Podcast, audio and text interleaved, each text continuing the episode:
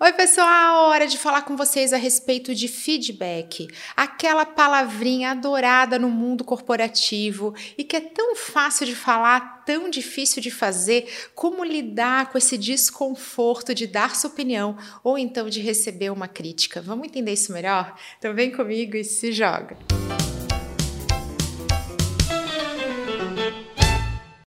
Feedback é um termo em inglês super usado no mundo dos negócios para a gente dar uma resposta a uma atitude ou comportamento. É a famosa opinião, dica construtiva, oportunidade de melhoria. Verdade seja dita, ninguém gosta de ser criticado nem de saber que tem algo a melhorar. O que a gente quer é ser cristal zero defeitos, tá tudo ótimo e sempre, se possível, receber elogios.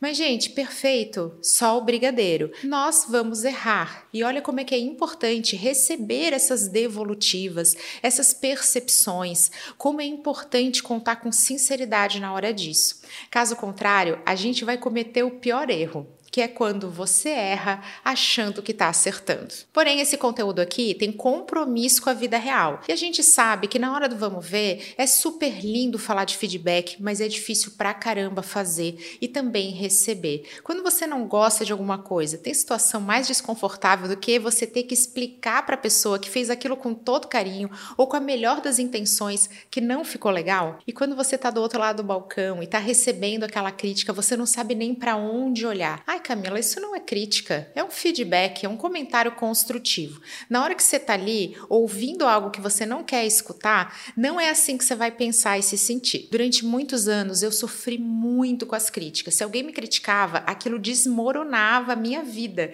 Eu chegava a ficar de noite pensando: nossa, por que, que eu fiz isso? Eu não deveria nem ter feito. Muitas vezes me impedindo de fazer coisas para mim, para os meus clientes, pelo medo dessa crítica. E aprender a normalizar isso foi uma virada de chave que permitiu que eu me expusesse a mais riscos. E sabe o que, que acontece quando você se expõe ao risco? Você tem mais oportunidades. E o que, que acontece quando a gente tem mais oportunidades? Aumentam nossas chances de sucesso. Então, minha primeira dica aqui é que você passe a encarar esse fenômeno da relação do risco com as oportunidades, com as possibilidades e finalmente com seu sucesso. Porque sem essa decisão de olha só, eu vou errar e se eu errar tá tudo bem porque eu posso aprender, fica muito difícil da gente ter ter resultados reais. Mas eu quero trazer aqui algo que eu aprendi nesse livro maravilhoso, A Regra Não Ter Regras, que eu já fiz um review, uma resenha super completa com os principais pontos dele, que é o livro da Netflix. E ali tem uma cultura muito forte do feedback, de você falar o que você quer falar na cara. Inclusive, gente, isso está na política da empresa. Nunca deixe de falar na cara da pessoa algo que você falaria pelas costas. Acho lindo, mas olha só, isso também leva aquela história do sempre elogie em público, critique no privado, água abaixo. Ali não é assim que é feito, não. Na Netflix, se você for criticado na frente de todo mundo, assim como se você for elogiado. Eu lendo isso, achei bem disruptivo, bem legal, mas me colocando no lugar, fiquei morrendo de medo. Eu vou apresentar para vocês a maneira Netflix de dar feedback. Eu vou aproveitar e usar comentários reais do meu canal no YouTube, um ambiente onde chegam muitas sugestões de melhoria, para esse conteúdo ficar 100% vida real. O modo Netflix de dar feedback é composto por quatro As. O primeiro A é o A de ajudar. Na hora de emitir sua opinião, de sugerir uma melhoria, você tem que ter esse intuito de realmente ser construtivo, ajudar a pessoa que está recebendo aquilo. E você que está recebendo, está do outro lado do balcão, também tem que se sentir ajudado por esse feedback. Cenário comum na vida do canal. Nossa, um vídeo de 10 minutos e você errou a palavra justamente no final final, kkkk. Isso não é um feedback construtivo, ele não tem o menor intuito de me ajudar. Ele é super generalista e naquele momento a pessoa só está querendo ser soberba. Provavelmente nunca gravou um vídeo na vida,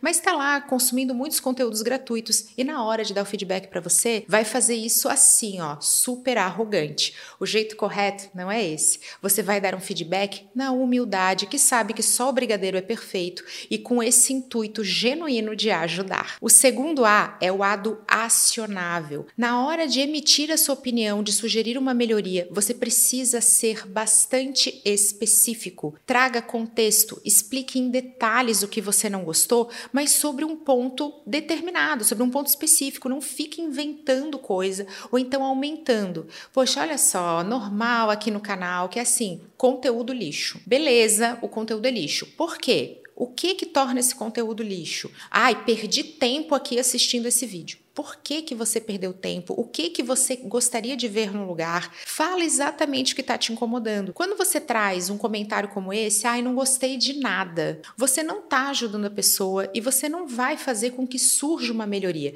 Gente, feedback serve para isso, serve para você encontrar um ponto que vai ser melhorado e vai fazer bem a todos os envolvidos. Se tudo está errado e você não consegue explicar o que, que é esse tudo, como que a pessoa vai ajustar e vai mudar? Olha, isso é tão comum no marketing digital, a gente ouvia assim: ah, não, meu fornecedor ele não é bom. Por que, que ele não é bom? Ai, um pouco de tudo. Bom, um pouco de tudo fica complicado.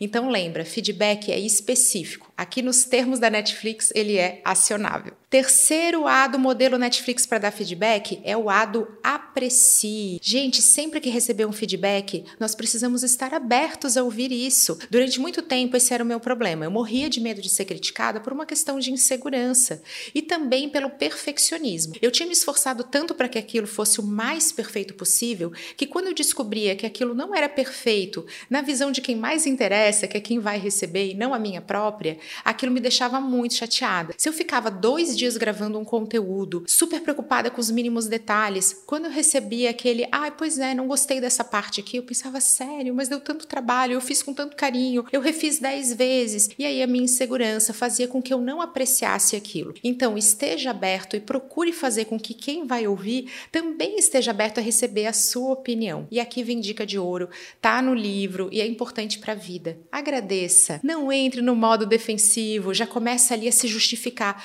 Quantas reuniões eu faço com colegas meus da área de marketing, que o cliente está ali falando um itemzinho e a pessoa já está se justificando. Não, mas é que isso aqui é assim assado. Calma, deixa a pessoa falar. E aí, agradeça, esteja aberto essa possibilidade de você permitir que o outro fale, ser capaz de escutar é essencial. Eu que durante muitos anos ficava super travada na hora de produzir vídeos, por vergonha, por medo de publicar esse conteúdo, sei que os meus materiais do início são robozinho. Eu não tô do jeito natural que eu tô hoje, justamente que eu estava muito nervosa. Direto eu recebo esse tipo de feedback. Nossa, o seu conteúdo é tão bom, pena que você não mexe a mão. Nossa, o seu conteúdo me ajudou demais, mas você podia não parecer parecer um robô quando você está falando. Eu sei que essas pessoas têm o intuito de me ajudar e eu sei que no passado isso era o que dava para fazer. E é por isso que nesses momentos eu agradeço e também aprecio que eu tenha conseguido evoluir. Quarto A do modelo ideal de feedback é você aceitar ou recusar. Tá tudo bem você não concordar com determinado feedback. Muitas vezes ele tem o intuito de te ajudar, mas você não está disposto a fazer aquilo, não é aplicável para sua realidade. É igual quando falam que eu parecia um robô. Gente, não conseguia me soltar no vídeo, não conseguia ser natural, estava muito nervosa. Eu sei que eles estavam corretos, mas eles não eram aplicáveis à minha realidade. Naquele momento, eu não conseguia ser diferente. Eu estava muito nervosa na hora da gravação e estava ali aprendendo a me soltar. Então, ele não era um feedback aplicável. Eu entendia, eu agradecia, mas eu sei que só hoje eu consigo ajustar isso melhor. Esses são os quatro A's da Netflix, mas eu, Camila, quero incluir o meu A. É o A da agilidade. Se tem uma coisa que pessoalmente me irrita no momento do feedback, é o feedback eterno. Você já tá lá falando que algo não tá bom, ou então você tá ouvindo isso. Cada um aqui vai dizer o que é pior, né? Olha, eu não gosto de dar o feedback, eu não gosto de receber. Os dois lados estão em certo desconforto.